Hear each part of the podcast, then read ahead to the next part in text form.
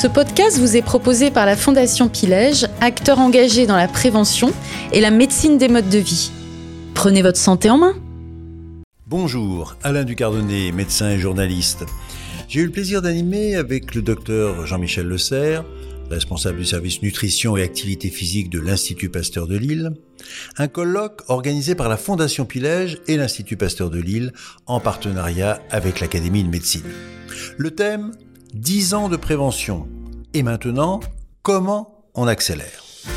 Pour ce dixième rendez-vous, la Fondation Pilège et ses partenaires, promoteurs de santé durable et de la médecine des modes de vie, ont en effet voulu évaluer les progrès réalisés depuis 10 ans dans les actions de prévention, qu'elles soient individuelles ou collectives, et comment les campagnes de santé publique sont perçues par les consommateurs. Avec une préoccupation. Dans cette bataille collective pour la santé de chacun, les dirigeants ont-ils pris la mesure de ces enjeux pour les dix ans à venir? La parole est aux experts de terrain. Didier Courbet est professeur des universités et chercheur en communication et psychologie de la santé. Son métier, euh, analyser les campagnes d'information diffusées auprès du grand public, mesurer la pertinence et l'efficacité des messages et les faire évoluer euh, en fonction des évolutions de notre société sur la prévention. Et dans ce domaine, eh bien, nous allons le découvrir, rien n'est laissé au hasard. Je vais vous parler d'un sujet qui est polémique, euh, c'est la communication de santé. Alors c'est polémique pourquoi? Euh, bah, Parce que déjà, on reçoit tous des messages de communication de santé, donc on a tous un peu l'impression de savoir ce que sont que des bons et des mauvais messages. Euh, c'est polémique à un deuxième titre, c'est que c'est envoyé par le gouvernement, par des ministères, donc il y a des aspects politiques qui se mêlent aussi, on l'a vu pendant le Covid hein, d'ailleurs. Mais euh, il faut bien savoir que la communication de santé, c'est un domaine de recherche scientifique depuis 80 ans maintenant.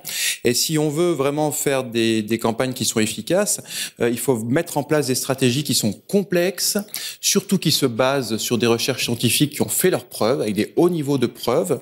Et il faut aussi faire appel à de la pluridisciplinarité. Le principal objectif de la communication de santé, c'est de changer des comportements en utilisant des médias la télévision, la radio, Internet, les réseaux sociaux, les jeux vidéo, de plus en plus, avec deux buts.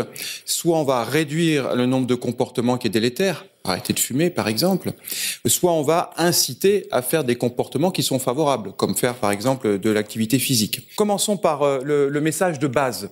Euh, le message de base, qu'on appelle un message informationnel, c'est un message en général qui argumente sur les risques. Si euh, l'être humain était préoccupé par sa santé, logiquement, ça devrait suffire, ces messages-là. Mais c'est pas le cas. Alors, c'est pas le cas pourquoi? On a en général trois causes. Euh, la première cause, c'est ce qu'on appelle les biais cognitifs. Alors, les biais cognitifs, euh, en gros, ça veut dire que bah, le cerveau, c'est pas une si belle machine que ça. Le, le cerveau n'est pas logique en tant que tel. Et je vais vous donner quelques exemples de biais cognitifs. L'optimisme comparatif. L'optimisme comparatif, qu'est-ce que c'est? C'est lorsque on se croit protégé et qu'on dit bah le risque c'est mon voisin, c'est pas moi optimisme comparatif. Un deuxième exemple, euh, c'est le biais du survivant. On a beau arriver en communication de santé avec des statistiques faites sur des millions de personnes, quand la personne vous dit oui, mais moi, mon tonton, ça fait 40 ans qu'il fume, il n'a pas de problème. Ce biais-là, il est extrêmement difficile à court-circuiter. Mais évidemment, on a des techniques, j'y reviendrai après. La deuxième cause, bah, c'est des causes qui sont essentiellement affectives. C'est-à-dire que si je prends le cas de la nutrition, inconsciemment, on a associé de l'alimentation avec, par exemple, des éléments de son passé. Ah, c'était ma grand-mère qui faisait des bons petits desserts, et donc à chaque fois, bah, j'aime bien me prendre des desserts. C'est mes racines familiales, c'est de chez moi, bah, on, buvait tous les dimanches régulièrement l'apéritif, c'est des repas de famille. Donc il y a l'aspect affectif qui rentre euh, en considération. Un troisième facteur important, ce sont des freins sociaux. Alors les freins sociaux, on en a un peu parlé. Je vais vous prendre le cas des, adolescents. Euh, les adolescents sont très sensibles à la publicité. Qu'est-ce que dit la publicité? Ben, La publicité va vous dire c'est fun hein, de boire du soda, euh, c'est très fun. Donc il y a une image sociale donnée par la, publicité. Euh, il y a aussi dans les aspects sociaux l'identité de la personne. C'est-à-dire que bah, si je pense que l'identité d'un homme viril c'est de boire de l'alcool, et que j'ai ça vraiment dans mes identités, c'est difficile également de court-circuiter par des messages de base. Et puis on a un des troisièmes types euh, de, biais sociaux, c'est quand vous avez un entourage qui fume, et que les copains fument, pour un adolescent, c'est très difficile euh, d'éviter de fumer. Donc il va falloir, selon les biais, selon les trois biais dont je vais vous parler, mettre en place des stratégies qui vont être radicalement différentes. Alors, on a une stratégie possible pour essayer de court-circuiter ces biais, ça va être d'utiliser un cadrage positif. Alors le cadrage positif, qu'est-ce que c'est? C'est cette logique qui consiste à dire, bien, faites plutôt tel comportement positif, et si vous faites ce comportement positif, il va vous arriver ça de bien.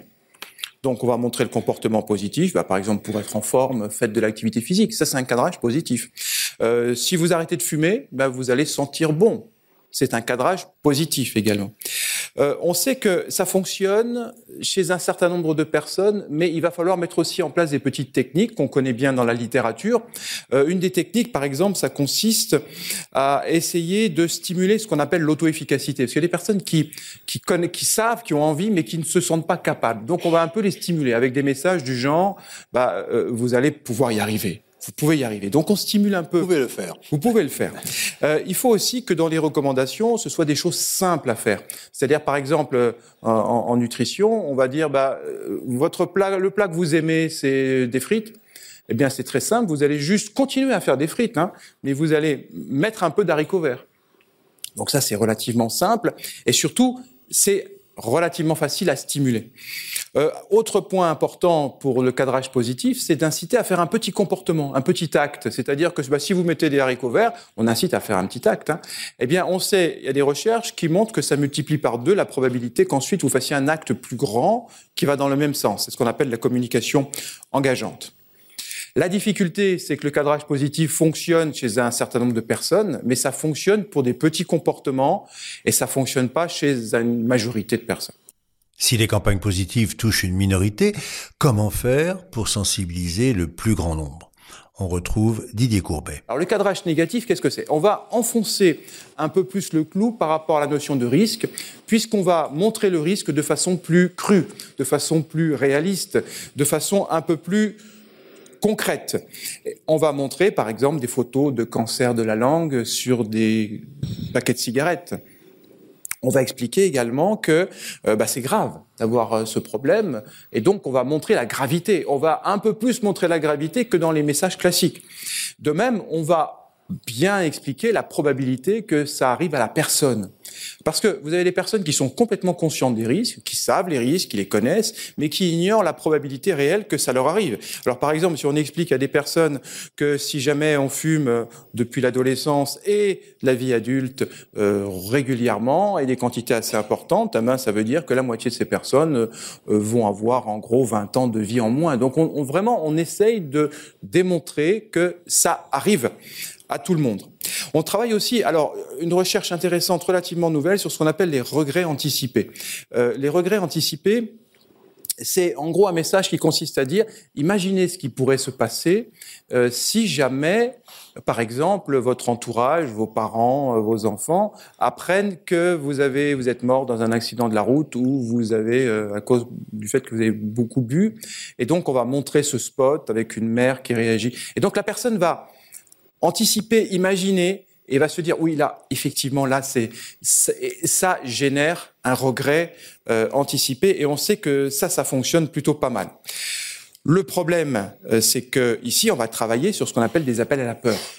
L'appel à la peur, alors on a beaucoup de littérature scientifique là-dessus, c'est efficace on sait que ça fonctionne, mais il faut l'utiliser avec des pincettes. C'est-à-dire qu'il va falloir avoir des précautions, euh, il va, falloir utiliser des règles particulières, euh, mais si ces règles sont bien utilisées, d'une façon générale, on augmente l'efficacité chez un grand nombre de personnes. Mais vous avez toujours des personnes qui vont résister, y compris aux appels à la peur. Pour quelles raisons ça résiste sur les appels à la peur? Parce que euh, très souvent, ça va générer des biais dont je vous ai parlé tout à l'heure qui sont encore plus forts. Par exemple, un biais de réactance.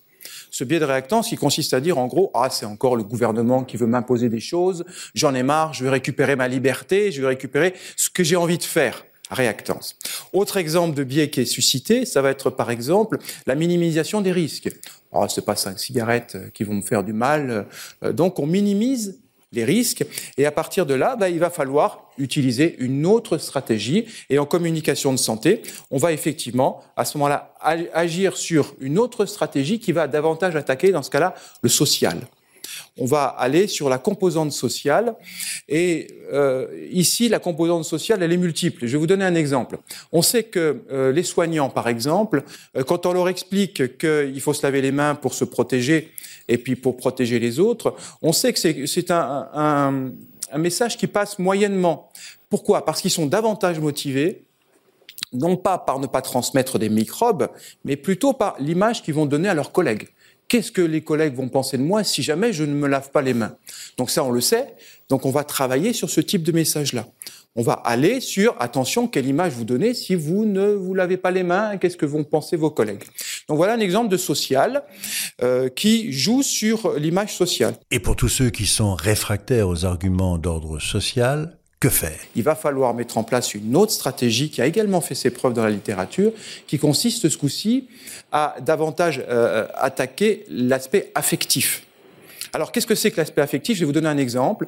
Euh, on a par exemple le storytelling. Storytelling, qu'est-ce que c'est? C'est le fait de, par des messages, de raconter une histoire sur quelqu'un qui a vécu quelque chose et qui raconte. Alors ça marche d'autant mieux que si c'est une célébrité qui a fait, qui raconte cette histoire. Pourquoi ça marche bien? Parce qu'on fait appel aux émotions des gens. On fait appel aux émotions. Les personnes sont dans l'empathie, dans l'identification. On se met à la place et on se dit ah effectivement si j'étais si je vivais ça j'aurais telle conséquence. L'avantage aussi du storytelling, raconter une histoire, c'est euh, c'est qu'on ne donne pas de conseils directement.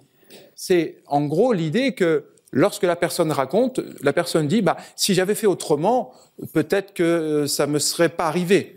Et donc par identification avec celui qu'on raconte, qui raconte, on va effectivement se dire bah peut-être que moi aussi je devrais faire euh, un peu un peu différemment.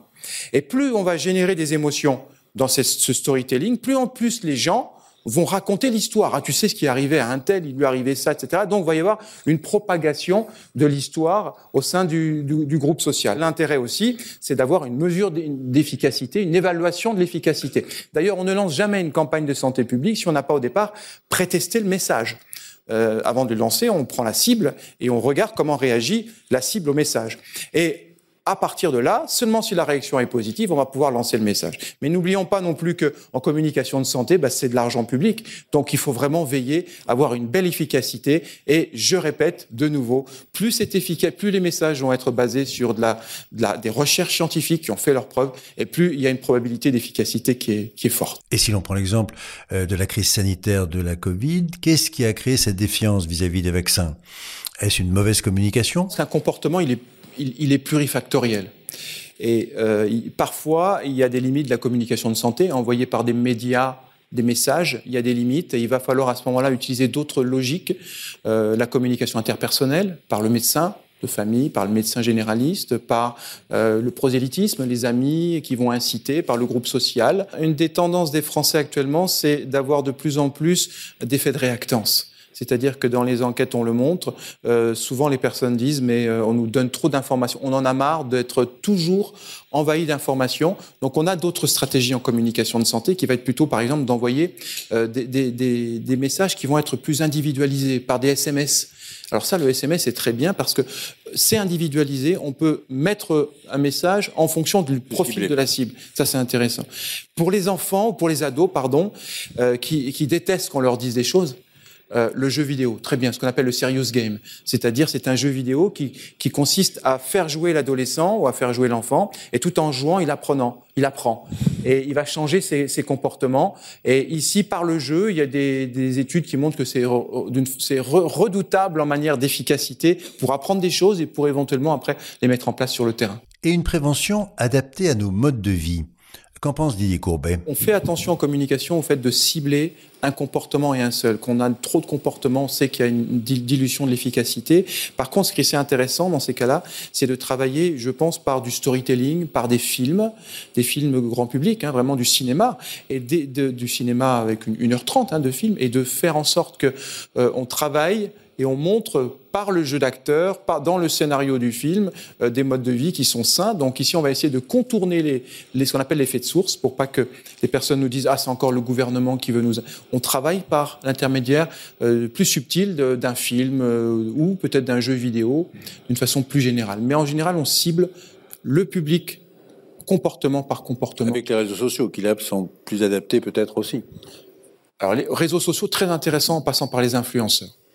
Ah, c'est très bien. Il y a de l'efficacité sur les ados et sur les jeunes adultes. Mais attention à ne pas saturer les Français avec des injonctions permanentes, met en garde le docteur Jean-Michel Le Serre. La difficulté des messages contradictoires de la part des professionnels de santé, on l'a bien vu pendant le Covid, et puis aussi euh, peut-être ce ras-le-bol des injonctions permanentes et également de, de, de l'accumulation de conseils. Et moi, je pense que les gens sont capables de déterminer eux-mêmes ce qu'ils peuvent changer.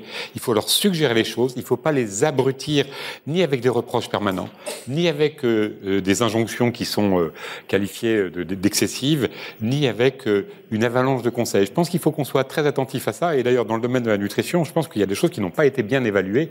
Le manger moins gras, moins sucré, par exemple, pose des problèmes parce qu'il y a beaucoup de gens qui font l'assimilation entre l'aliment qui est présenté et le message qui est en dessous. Cet aliment est moins gras, moins sucré, on me le montre d'ailleurs.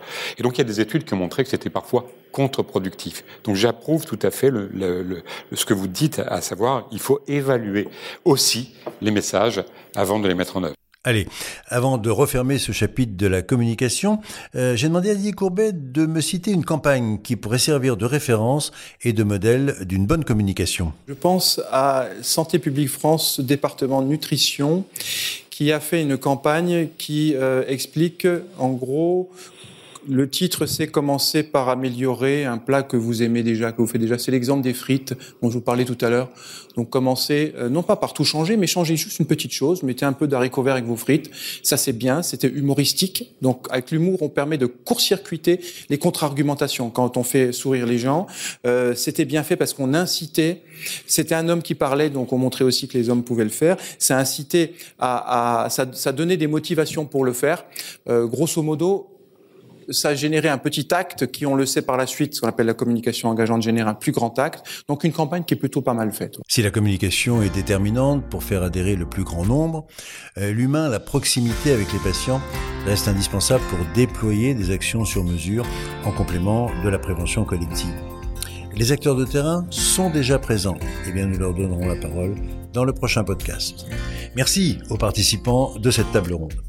Euh, et vous pouvez également découvrir dès maintenant les conclusions de ce colloque euh, avec le docteur Jean-Michel Le Serre, responsable du service nutrition et activité physique de l'Institut Pasteur de Lille, co-organisateur avec la Fondation Pilège de ce colloque.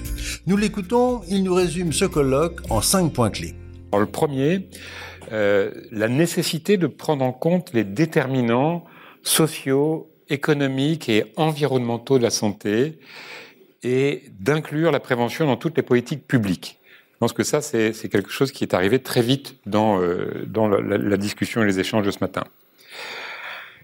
Le deuxième point, de faciliter l'accès à la prévention et au dépistage de façon ciblée, orientée, différenciée et avec un souci de proximité. Parce qu'on se rend compte que quelque chose qui est saupoudré, ça n'a pas beaucoup d'efficacité. Il faut que les gens y aient accès et qu'on soit en proximité, euh, proche sur le terrain. Donc faciliter l'accès. Le troisième point, qui me semble important aussi, c'est de développer la recherche scientifique en prévention, pas simplement en épidémiologie, mais en prévention, et euh, en communication de la prévention, ça a été souligné aussi, et la recherche de l'évaluation de la prévention. C'est-à-dire que la prévention doit être évaluée pour qu'on puisse euh, affirmer qu'elle est utile. Et je mettrai à côté de la recherche scientifique, donc euh, un, un, point qui, qui, qui, va ensemble, développer la recherche scientifique et développer la formation. C'est apparu de façon très forte, formation de ce qu'on peut appeler des préventeurs, euh, où euh, William Dab parlait de praticiens de santé publique sur le terrain. Tout ça, c'est ensemble. En tout cas, il, il, faut vraiment considérer que la, la, la prévention, c'est aussi une qualification, c'est aussi un métier, c'est aussi une compétence. C'est important. Donc ça, c'était le troisième point. Quatrième point, prendre en considération la dimension psychologique du discours, des messages et la qualité des émetteurs. Euh, les émetteurs peuvent être les médecins. Ce sont des émetteurs qui sont reconnus. Euh, il faut aussi, d'ailleurs, qu'ils se forment comme euh, on l'a souligné. Et je compléterai ce quatrième point en disant la prévention, certes, c'est un état d'esprit, qu'il faut essayer d'acquérir pour tout le monde, mais ça ne s'improvise pas. C'est-à-dire qu'il y a vraiment une compétence euh, qui est issue d'ailleurs de ce qu'on vient de, dire précédemment, donc sur euh, la formation et la recherche. Et puis le cinquième point, qui est apparu aussi plusieurs fois dans, les, les, interventions, c'est de s'appuyer sur des acteurs qui sont multiples. Alors on a cité fortement l'école et l'entreprise, c'est très très très bien, mais pas exclusivement, bien sûr. S'appuyer donc sur des acteurs qui sont multiples et qui ne sont pas simplement des médecins. Euh, les médecins ont une, légitimité à parler de prévention, mais c'est pas les seuls acteurs. C'est pas toujours ceux qui ont le plus de, de, de, de facilité en termes de temps. Euh, voilà. Et de ce point de vue-là, il faudrait peut-être qu'on puisse aller vers euh, la reconnaissance d'un acte de prévention un acte de prévention dans euh, l'acte médical. Ça me semblerait euh, un point euh, fort. Et enfin, je reprendrai ce que, toujours dans ce cinquième point, ce qu'a dit William Dab. Mais bon, c'est un vœu qui est plutôt pieux de ma part, d'encourager la continuité des politiques de prévention. Je pense que c'est un point qui, est apparu et qui me semble important. Donc voilà les, les cinq points que, que j'ai retenus de, cette matinée. Je pense qu'il euh, y en aura encore d'autres, mais ils, me sont, ils me sont apparus comme euh, essentiels. Ce podcast vous a été proposé par la Fondation Pilège, acteur engagé dans la prévention et la médecine des modes de vie. Prenez votre santé en main.